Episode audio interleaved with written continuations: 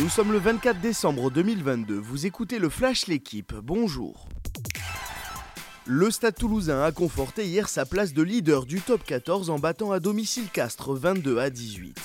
Un deuxième succès consécutif en championnat qui permet à Toulouse de compter 9 points d'avance sur le Racing 92. De son côté, l'UBB s'est imposé sur la pelouse du champion d'Europe La Rochelle 12 à 8. Toujours dernier, Brive a battu Clermont 20 à 16 et revient à un point de Perpignan. L'USAP qui s'est lourdement incliné à Montpellier 38 à 10. Match nul entre Pau et Bayonne 22 partout. Comme Bernard Laporte, Moed Altrad a finalement décidé de faire appel de sa condamnation pour corruption et trafic d'influence. Le président du MHR avait jusqu'à hier pour prendre cette décision. En réaction, le parquet national financier a lui aussi décidé de faire appel.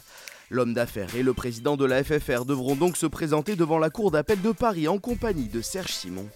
Relaxé en première instance, le vice-président de la FFR sera lui aussi rejugé d'ici un an. Il est le premier champion du monde 2018 à mettre un terme à sa carrière.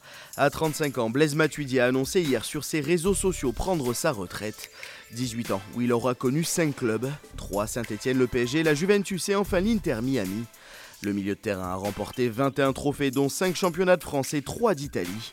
Avec les Bleus, Matuidi c'est 84 sélections pour 9 buts et une Coupe du Monde remportée à Moscou.